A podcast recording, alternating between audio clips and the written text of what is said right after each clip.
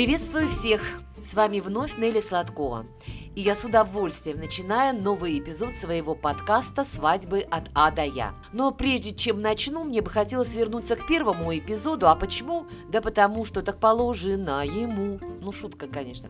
Дело в том, что в своих подкастах мне хотелось бы еще говорить о том, в каких странах мира разрешено регистрировать брак гражданам Российской Федерации. Первый эпизод был об Австралии. Так вот, в этой стране разрешена регистрация брака россиянам, но, конечно, при наличии всех необходимых документов. В настоящее время во многих странах мира можно заключить вполне законный брак признаваемые в России. Дело в том, что э, благодаря международному соглашению, закрепленному Гагской конвенцией 1961 года, была отменена процедура консульской легализации и официальные документы одного государства, подписавшего конвенцию, признаются на территории другой страны участника конвенции без каких-либо ограничений. Единственной формальностью, которая может быть потребована для удостоверения подлинности под подписи, качество, в котором выступало лицо, подписавшее документ, подлинности печати или штампа,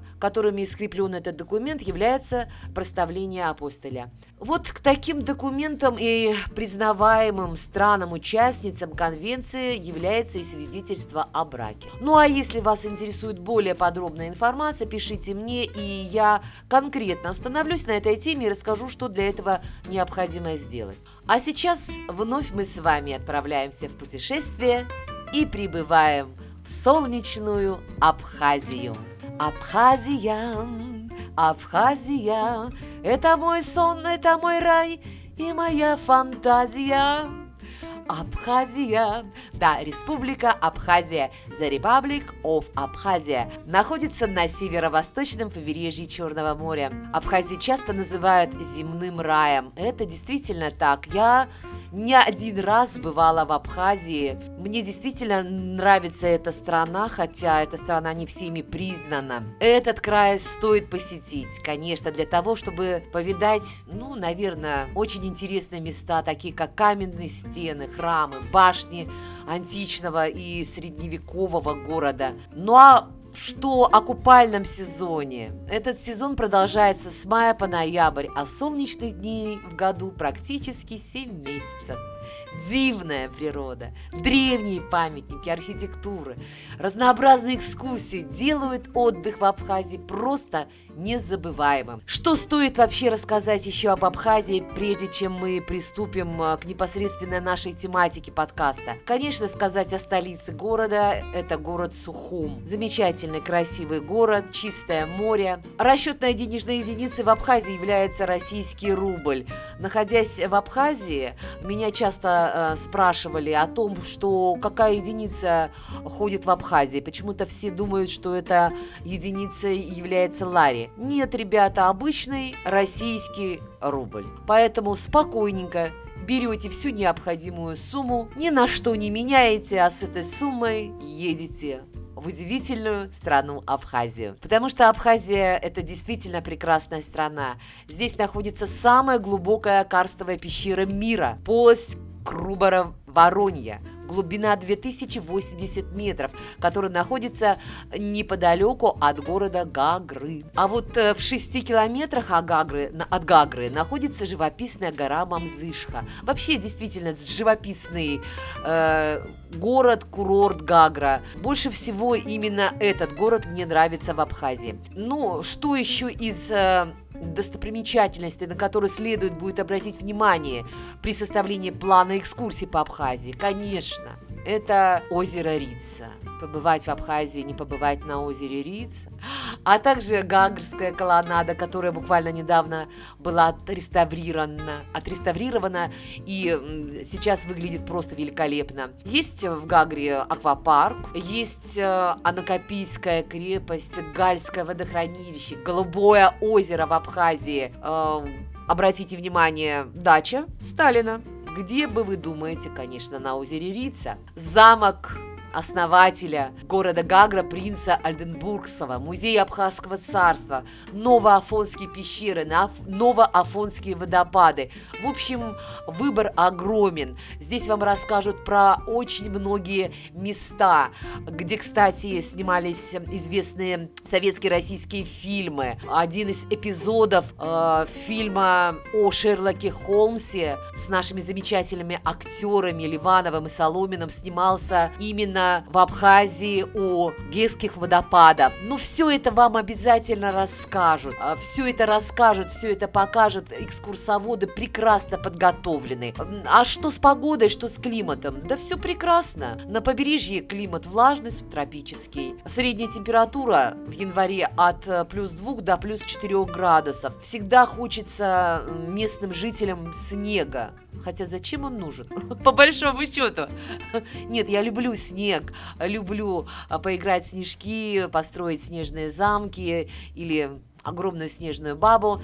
Но в Абхазии Конечно же, местным жителям интересно было бы столкнуться, но был, был снег и в этой стране. А вот средняя температура августа в Абхазии от плюс 22 до 24 градусов. И понятно, что одежда, которую вы берете с собой, отправляясь в Абхазию, должна быть, конечно, легкой, которая подходит для пляжного отдыха. Но в июне и сентябре, несмотря на теплые солнечные дни, все-таки могут понадобиться тепленькая кофточка, только в вечернее время. И да, на экскурсии лучше, конечно, э, быть в удобной обуви, чтобы не угробить ноги. И вот такой момент, если предстоит экскурсия в Новый Афон с посещением мужского монастыря, то для женщины одежда должна закрывать плечи и колени.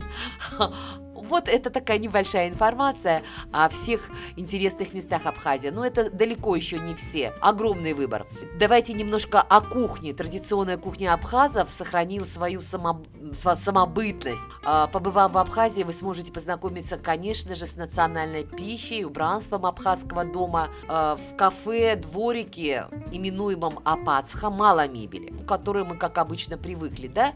Национальные рестораны в виде Апацхи получили очень широкое распространение в Абхазии, поэтому ваше знакомство с абхазской кухней будет окружено национальным колоритом. А, есть в экскурсии, э, есть такие экскурсии в Абхазии, которые так и называются абхазское застолье. Ну, по-настоящему вы сможете насладиться горячей мамалыгой с сыром, и с фасолью, пикантным копченым мясом, соленьями и, конечно, натуральным мандариновым соком и компота из фейхуа. Э, что касается мамалыги, да, я до сих пор не могу понять э, вкуса этого блюда. А вот что касается мандаринового сока, я его могу пить просто бесконечно. И что нужно помнить? А, помните, конечно, о том, что коренное население Абхазии, Абхазии свято чтят культуру... Кулю... Да что такое? Помните о том, что коренное население Абхазии свято чтят культурные традиции. Хочу подчеркнуть, что Согласно вековым понятиям народа, гость не может предложить деньги или какую-нибудь иную плату за прием или услуги. Это значит серьезно обидеть хозяина. Гость может посетить любой дом по приглашению или без него, но при этом обязательно первым приветствует хозяев. Богатейшая природа и животный мир Абхазии вас просто удивит. Это альпийские луга, пальмы, вековые эвкалипты, самшитовые рощи. В лесах попадаются медведи, кабаны, рыси, благородные олени, косули. Выше, в высокогорьях это серны, кавказские тетеревы. Ну, на низменностях шакалы. Как они воют по, ночам, ужасно. А в реках и озерах э, форель, лосось, сазан, судак, другие виды рыб. Что, конечно, богата Абхазия и морскими видами рыб, которые очень часто используют и в национальной кухне Абхазии, а в особенности почему-то очень гости любят прекрасную рыбу под названием барабулька и рыба-игла. Но, говорят, вкус просто бесподобен, хотя сколько раз я была в Абхазии, я ни разу не попробовала ни барабульку, не рыбу иглу. А, ну, я думаю, что у меня еще все впереди. Таможенные правила Абхазии, наверное, такие же, как и везде. Нельзя привозить, ввозить в Абхазию э, все то, что строго запрещено, и ввозить в другие страны холодное оружие, и наркотики, и э, различные запрещенные препараты. Ну, вывозить из Абхазии сейчас тоже немножечко э, как бы ужесточились правила вывоза. Вот сейчас, на данный момент, я знаю, что запрещено вывозить из Абхазии такие продукты питания, как сыр, копченое мясо, а, мед, а, затем вот я не пойму почему, но запрещают вывозить эвкалиптовые веники, которые приобретают туристы для себя, чтобы попариться в бане. Но я думаю, и здесь проблема решаемая. Скорее всего, не разрешено вывозить в больших количествах. А если вы везете один или два веника, мне кажется, здесь проблем не будет. Ну вот и немного познакомились с Абхазией, и я теперь со спокойной душой перехожу к главному. А это Абхазская свадьба.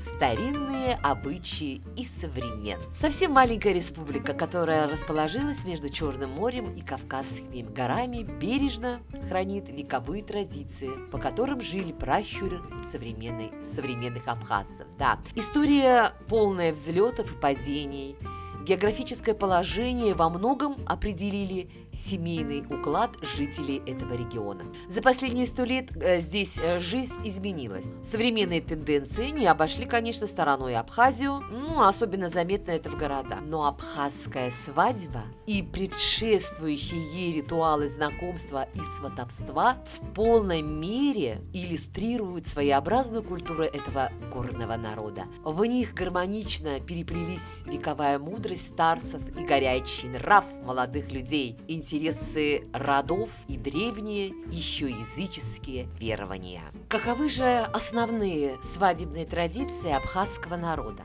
Об этом, конечно, можно говорить очень много, но я постараюсь вкратце рассказать об основных традициях. Итак, абхазцы очень э, дружелюбный и гостеприимный народ. У них очень развито почтение к старшим и родственные чувства. А понятие чести рода и собственной совести для них – это не пустой звук. Во многом древний морально-этический кодекс продолжает определять жизненный уклад и брачные традиции в современной Абхазии. Вот совсем еще недавно, до середины 20 века, институт брака жестко контролировался старейшинами. И, конечно, все прислушивались к их мнению. Ограничения касались в основном кровосмешения и неравных браков. Запрещались близкородственные браки. Даже девушку, носящую фамилию бабушки с материнской стороны, нельзя было рассматривать в качестве пары. А приступившего закона ждало общественное порицание. Там строгие были наказания. Об этом я даже не хочу говорить. Ну, вплоть до того, что было запрещено даже разговаривать. Лишались они всего. Строгими были и ограничения для социально неравных браков. Сыновьям и дочерям старшие родственники подыскивали пары в привычном кругу. А вот одним из способов избежать отказ от родственников девушки было ее похищение. Если она проводила ночь в доме похитителя, все, она была вынуждена выйти замуж за похитителя. Ну, как правило, родне и самой похищенной оставалось лишь смириться с неприятной ситуацией. Ничего себе! Неприятная ситуация. Нежданчик. Впрочем, конечно, случалось и так, что подобное похищение развязывали э, кровавую месть, когда разъяренные родичи мстили за поруганную честь своей дочери и сестры. В современной Абхазии данные ритуалы, если и проводятся, то по взаимному согласию, а реальное похищение девиц преследуется по закону. Немного о сватовстве в Абхазии. Самым подходящим для женитьбы мужчин возрастом считался период от 24 до 35 лет. Девушек замуж выдавали намного раньше, 18-24 года. В 25 девушка уже считалась перестарком. Какое-то странное слово, да, перестарком. Ну, в общем-то, такой обычай был вполне обоснован. Прежде чем завести семью, мужчина должен доказать, что достоин иметь семью, способен содержать и защищать свою жену и детей. Как я уже и сказала, что пары обычно подбирали старшие родственники. Представители жениха приезжали с обязательными подарками, украшениями, украшениями, ценной посудой. Причем немедленно, э, немедленного сговора не происходило. Они оставляли подарки, говорили о намерениях взять дочь в рот молодого человека и уезжали, давая родным девушке время на раздумья. Если согласие было достигнуто, в ответ посылалась личная вещь девицы. И вот после этого молодых наконец знакомили друг с другом если они еще не встречались, и начинался обряд обручения. Да, вот интересный момент, кольца в Абхазии не были приняты. Пара обменивалась э, личными подарками. Ну что, девушки, конечно, подносили дар свои рукоделия, а парень должен был показать, какой он добытчик. А обычно избраннице доставлялся рог собственноручно убитой добычи или даже пойманное животное. Примечательно, что родственники девушки никогда не отдавали своих дочерей в неизвестность. Перед свадьбой в дом жениха приходили представители семьи, которые были составлены самых уважаемых людей. Они оценивали обстановку в доме и напоминали, конечно, новым родственникам, что к девушке стоит относиться с уважением и доброжелательностью. И если вдруг старейшинам что-то не понравилось, свадьба могла и не состояться. Нормальный ход, я только за. Интересная, интересная традиция. В каждой стране что-то новое узнаешь, что-то интересное узнаешь. Давайте идти дальше и э, поговорим о подготовке к брачным торжествам. Начнем с чего? А с того, что свадьба в Абхазии – удовольствие не из дешевых. Гуляние на 300 человек не представляет представляют ничего из ряда вон выходящего. Обычно число гостей далеко переваливает за эту цифру и стремится к двум тысячам. Поэтому готовиться к ней со всей ответственностью и размахом широкой горской души. Ну, я просто не представляю свадьбу на 2000 человек. Нет, я представляю, конечно, но я думаю о затратах. Итак, праздничный стол. Угощение на свадьбе должно быть обильным. Это одно из основных правил этого гостеприимного народа. Гости не должны уйти голодными, поэтому готовят с избытком, порой с весьма существенным.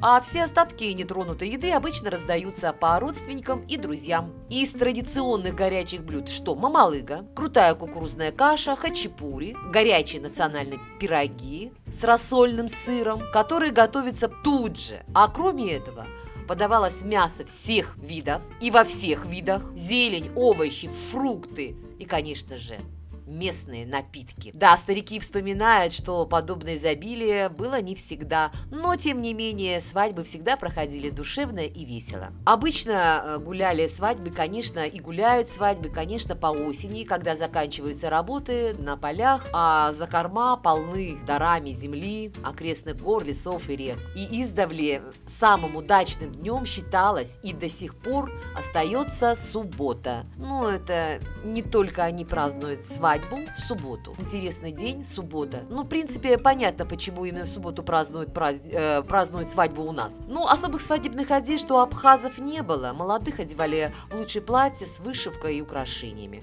На голове девушки обязательно должна быть, была накинута шелковое узорчатое покрывало или большой платок. В современной же Абхазии наряды жениха и невесты традиционные, строгий черный костюм и белое платье обычно максимально закрытого типа. Но приданное невесты составляли ткани, хозяйственная утварь, постельное белье, полотенце и одежда. Также за девушкой могли давать скот, лошадей. А сейчас э, чаще всего выступает какая-то э, в качестве приданого определенная денежная сумма. Ну и вот э, тоже все интересно, об этом не могу не сказать. Как прощаются с невестой. Как только солнце садится за горизонт со двора парня, как можно более бесшумно выдвигается продвигалась кавалькада.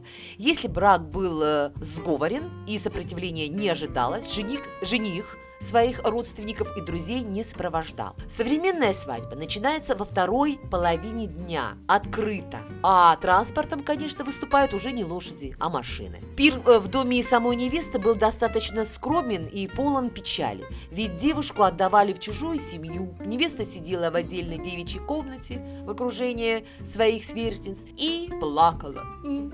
Неженатые представители и женщины со стороны жениха могли зайти к невесте чтобы вслух выразить свое восхищение ее достоинствами, красотой. А когда э, близилось время отъезда, хозяева э, всеми силами старались задержать дорогих гостей за накрытым столом.